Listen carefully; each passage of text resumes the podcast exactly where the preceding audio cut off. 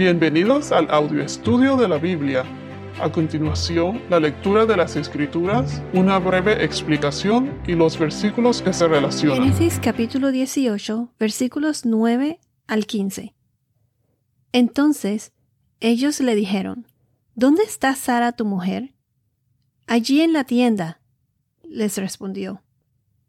Y uno de ellos dijo, Ciertamente volveré a ti por este tiempo el año próximo, y Sara tu mujer tendrá un hijo. Y Sara estaba escuchando a la puerta de la tienda que estaba detrás de él. Abraham y Sara eran ancianos, entrados en años, y a Sara le había cesado ya la costumbre de las mujeres. Sara se rió para sus adentros, diciendo, ¿Tendré placer después de haber envejecido, siendo también viejo mi señor? Y el Señor dijo a Abraham, ¿por qué se rió Sara, diciendo, concebiré en verdad siendo yo tan vieja? ¿Hay algo demasiado difícil para el Señor? Volveré a ti al tiempo señalado, por este tiempo el año próximo, y Sara tendrá un hijo. Pero Sara lo negó porque tuvo miedo, diciendo, No me reí. No es así, sino que te has reído, le dijo el Señor. Hoy continuaremos con los versículos 9 al 15. Hasta ahora hemos visto que a Abraham se le aparecieron tres hombres, y sabemos que uno de ellos era lo que llamamos teofanía y cristofanía, o sea, era una manifestación del Señor de Dios en forma humana, teofanía, y se dice que como es, eh, fue en forma humana, pues fue Cristo preencarnado, como una cristofanía. Y los otros dos hombres eran sus ángeles, que tomaron también forma humana.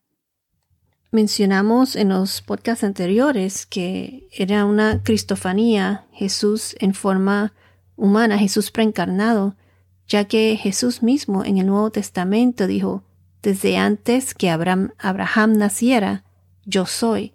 O sea, Jesús existió desde un comienzo, desde la creación. Recuerden que Dios es Padre, Hijo y Espíritu Santo. Tres en uno, Elohim. Y los otros dos hombres que eh, mencionamos que eran dos ángeles. Mencioné que los ángeles son cuerpos celestiales creados por el Señor, por Dios, y puede tomar forma humana.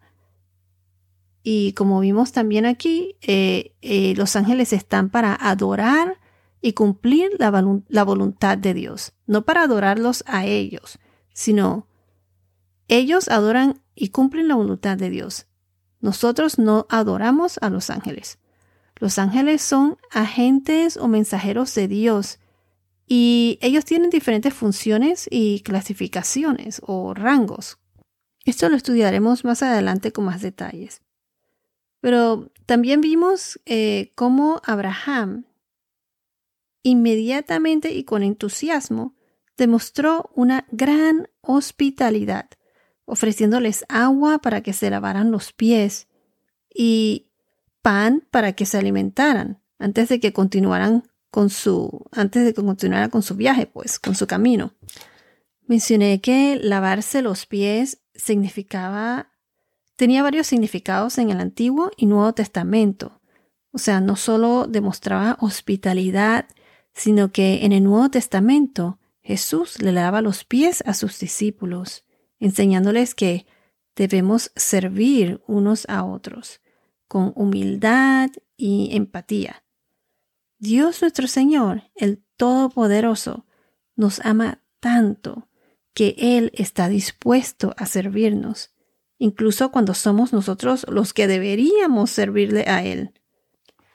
Recuerden que mencionamos que Jesús le dijo esto a Pedro, eh, que el que se ha bañado no, no necesita lavarse, excepto los pies, pues está todo limpio, y ustedes están limpios, pero no todos. Aquí Jesús se refería a que los creyentes, o sea, los que ya han aceptado a Jesús como su Salvador, han sido justificados, han sido salvados, pero en nuestro proceso de santificación, o sea, en nuestro caminar en Cristo, muchas veces eh, debido a nuestra naturaleza humana como, como pecadores, pues nos ensuciamos diariamente los pies en ese caminar que tenemos. Y es cuando debemos lavarnos espiritualmente. O sea, lavarnos en el sentido de limpiarnos de las impurezas de este mundo a la que estamos expuestos diariamente. Limpieza de las contaminaciones del pecado. Por eso solo lavarnos los pies y así estar completamente limpios. Además, este, cuando él dijo, y ustedes están limpios, pero no, limpios, pero no todos, es porque él se refería a, al que lo traicionó, a Judas. Entonces, regresando al versículo 8, Abraham les ofreció lo mejor que tenía, incluyendo cuajada, esto es como, puede ser como, como un queso o algo hecho de, de leche. Además de cuajada, le ofreció leche y un becerro bien tierno. Y miren qué curioso es esto, que ellos, ellos comieron, o sea, los ángeles comieron y Jesús también comió. Eh, si vamos a Lucas, capítulo 24, versículos 42 a 43, Jesús también comió después de haber muerto y resucitado. Y esto fue para demostrarle a sus apóstoles que Él estaba bien vivo y no era una visión. Se los voy a leer. Lucas 24, versículos 42 y 43. Él les preguntó, ¿tienen algo de comer? Ellos le presentaron parte de un pescado asado y él lo tomó en las manos y comió delante de ellos. Entonces, los ángeles comieron pero en realidad los ángeles no tienen que comer para sobrevivir. Ellos son cuerpos inmortales. Pero ellos comieron como para dejar que Abraham pues le preparara los alimentos. Recuerden que comer juntos es da como un sentido de, de convivencia, de unidad. Y Abraham fue bien, Abraham fue bien hospitalario y les sirvió pues lo mejor, lo mejor que tenía. Pero los ángeles, como mencioné, son seres inmortales. En realidad, ellos no necesitaban eh, comer. Si vamos a Salmos 78, versículo 24. Salmos 78, 24. Dice, hizo llover sobre ellos maná para comer y les dio comida del cielo. Versículo 25. Pan de ángeles comió el hombre Dios les mandó comida hasta saciarlos. Esto fue cuando el pueblo de Dios se estaba quejando eh, de que siempre era lo mismo, el mana eh, siempre era lo mismo de siempre. Y entonces se quejaron y querían carne. Y entonces Dios le, pues Dios le mandó comida, mana y carne después de todos los milagros y lo que, lo que Dios hizo por su pueblo, ellos no creyeron en, en Él, en Dios, y no confiaron en su salvación. Y con todo eso, el Señor tuvo compasión y les mandó lo que su pueblo infiel le pidió. Aquí Dios y los ángeles le dieron la oportunidad a que Abraham le rindiera honor al Señor preparándole una comida a él. Ahora, continuando con el versículo 9, aquí no hay duda por parte de Abraham de que estos hombres eran, uno de ellos era el Señor y sus dos ángeles. Aquí ellos le preguntaron a Abraham, ¿dónde está Sara tu mujer? Y Abraham les respondió, allí en la tienda. Se los voy a leer. Y uno de ellos dijo, Ciertamente volveré a ti por este tiempo el año próximo, y Sara tu mujer tendrá un hijo. Y Sara estaba escuchando a la puerta de la tienda que estaba detrás de él. Esta fue una promesa que Dios le dio directamente a Abraham. cuando dijo ciertamente volveré a ti por este tiempo el año próximo. O sea, por esto que dijo de seguro, ya no había duda de que era Dios, el Dios de Abraham. Entonces, aquí Dios se enfoca en Sara y le dice nuevamente su promesa, la promesa del nacimiento de Isaac. Y así sucedió. Si vamos a Génesis capítulo 21, versículo 2 y a Romanos capítulo 4, versículo 19, se los voy a leer. Génesis 21, versículo 2. Dice, Sara concibió y dio a luz un hijo a Abraham en su vejez, en el tiempo señalado que Dios le había dicho. En la carta del apóstol Pablo a los romanos, capítulo 4, versículo 19, dice, y sin debilitarse en la fe contempló su propio cuerpo, que ya estaba como muerto, puesto que tenía como cien años, y también la esterilidad de la matriz de Sara. Entonces vemos aquí que esto se cumplió. Entonces en el versículo 12 dice que Sara se rió para sus adentros. En otras traducciones dice se reía dentro de sí o reía pues Sara entre sí. En la traducción hebrea significa que se rió desde su parte interior, o sea, la parte interna, como en facultad de pensamiento y emoción, o sea, desde adentro. Entonces, en el versículo 13 al 15, aquí vemos que el Señor conoce tu corazón. Él supo lo que Sara estuvo pensando al reírse y supo sus intenciones. Esto no fue la esta no fue la misma risa en Génesis 17, 17, cuando Abraham se rió.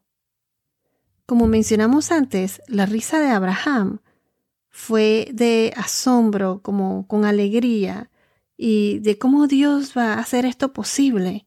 O sea, esto lo pensó y fue con reverencia mientras se postró su rostro delante del Señor. O sea, Abraham creyó en lo que el Señor le estaba diciendo, eh, pero era algo como de asombro. Oh, ¿cómo va a ser esto posible? Pero en contraste a Sara, que ella pues no lo creía. En Génesis 18, versículo 15, el Señor dijo, no es así, sino que te has reído. Y esto fue después de que por miedo Sara lo había negado.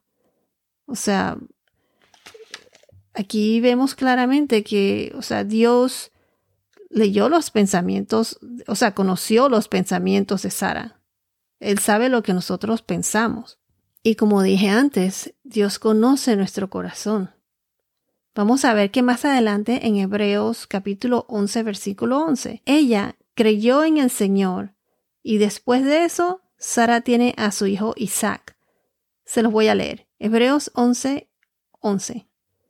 También por la fe, Sara misma recibió fuerza para concebir, aún pasada ya la edad propicia, pues consideró fiel a aquel que lo había prometido. O sea que después de todo esto que pasó, Sara creyó en el Señor. Tuvo fe. En Romanos capítulo 9, versículo 9 dice, porque la palabra de promesa es esta, por este tiempo volveré y Sara tendrá un hijo. Dios siempre cumple su promesa. Él le prometió a Abraham y Sara que tendría un hijo y así se cumplió. Asimismo se cumplió la promesa de nuestro Salvador, Cristo Jesús. Él nació de la descendencia de Abraham, de su línea.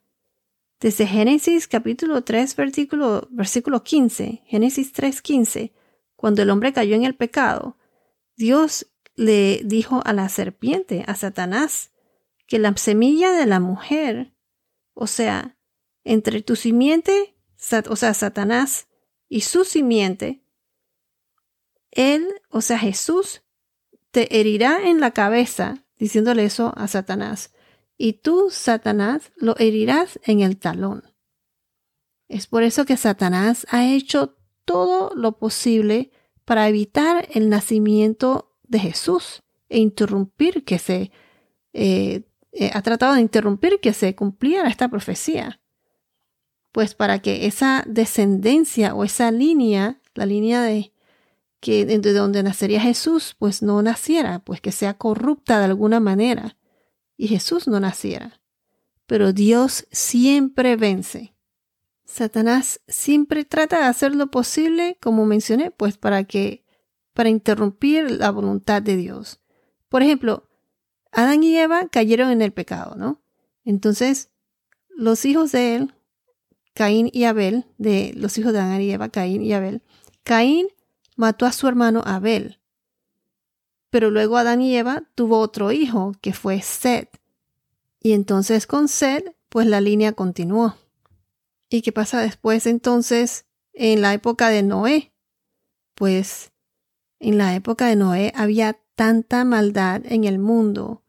La gente tenía malas intenciones, o sea, los pensamientos de la gente era tan corrupta y depravada en aquella época que Dios los, eh, los eliminó, pues.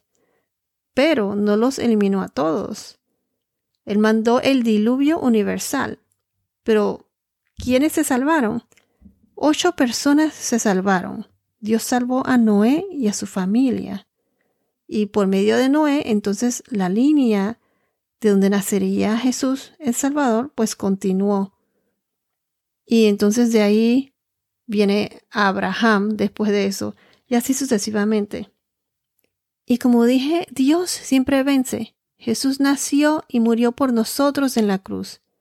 Este fue el golpe mortal en la cabeza que Jesús le dio a Satanás, como lo dijo en Génesis 3.15.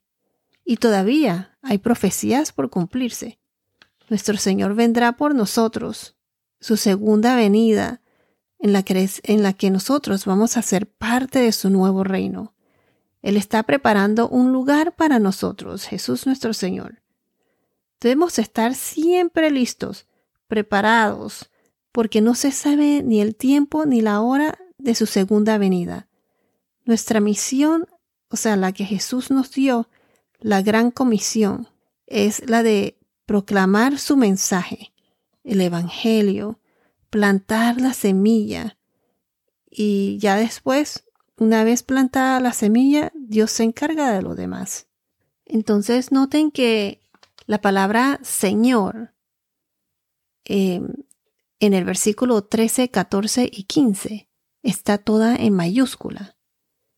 Este es el mismo Dios que está manifestado en forma humana, la teofanía o cristofanía es Yahweh, Jehová o Yahvé. Este era el Señor Dios, no sus ángeles, hablando directamente con Abraham, Abraham y Sara. Él le pregunta a Abraham, ¿por qué se rió Sara? Y le dijo lo que Sara estaba pensando. Recuerden que ella se rió por dentro, como dice aquí, se rió desde sus adentros.